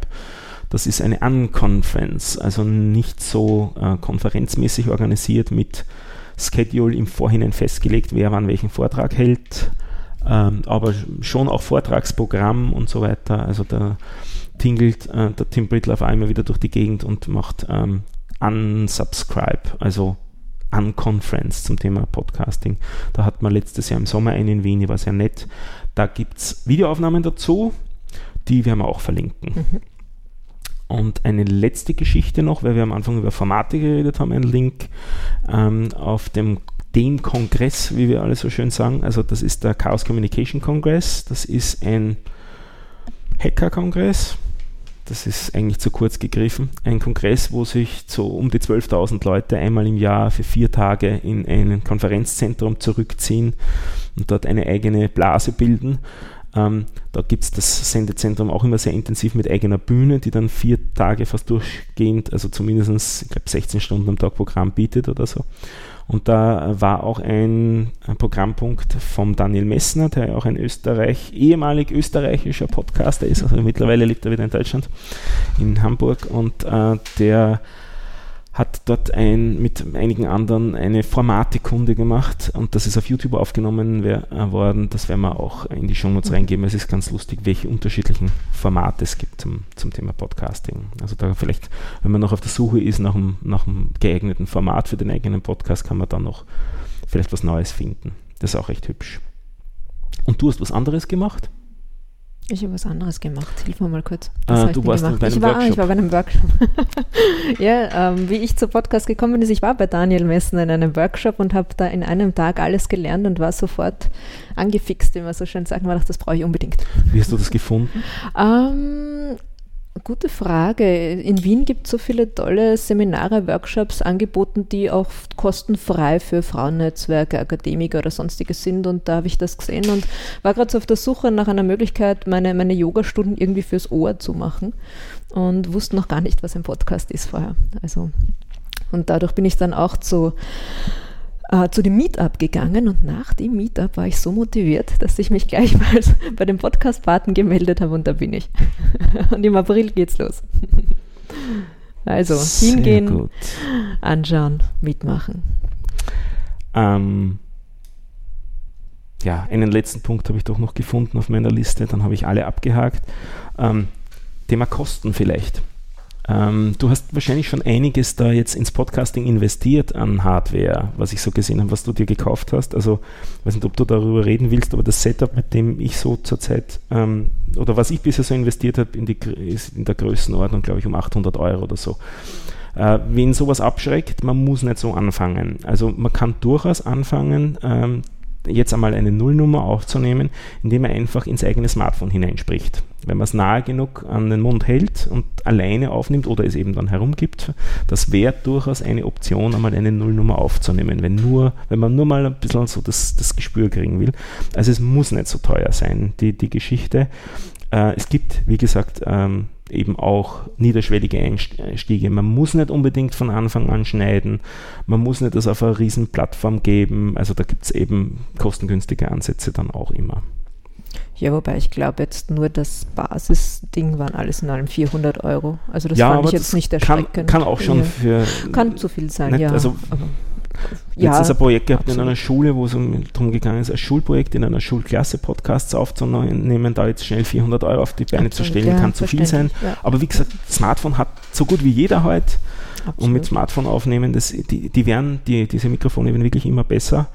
Ähm, das ist wirklich beeindruckend. Hab, wir haben letztens einmal eines aufgenommen und dann bei, bei den Biertauchern und haben dann verglichen die Audioqualität mit einem aktuellen Smartphone. Die war echt gut, die Mhm. Aufnahme. Nicht? Also, Mhm. und das war ein, ein, auch ein Teil um 250 Euro, aber mit Smartphone um 250 Euro. Mhm. Nicht? Also, ja, ja. der hat quasi dann ein, ein, er hat auf die Art und Weise eine, eine Backup-Aufnahmemöglichkeit. Das, also auch das war eine Option, ein, als Backup ein, Smartphone mitlaufen zu lassen, wenn man sich noch nicht ganz sicher ist am Anfang. Nicht? Jetzt habe ich alles abgegrast auf meiner Liste. ja, wunderbar. Ich Fallen dir noch Fragen ein zum Podcast? Na, es hat sich alles so schön ergeben, was ich da so aufgeschrieben habe, was du Schritt für Schritt beantwortet. Jetzt ist mir vieles klar. Ähm, jetzt bin ich dann noch gespannt, wie man das in dem Programm umsetzt. Und Genau. ja, äh, ich sehe mich schon das ganze Wochenende aufnehmen. Sehr gut. Dann machen wir an der Stelle Schluss und schnibbeln wir das Ganze und veröffentlichen wir das Wunderbar. Ganze. Okay. Vielen, vielen Dank. Äh, Es war mein allererster Podcast, wo ich teilgenommen habe. Vielen Schön. Dank. Hat Spaß gemacht. Hat mir auch Spaß gemacht. Danke fürs Kommen. Dankeschön.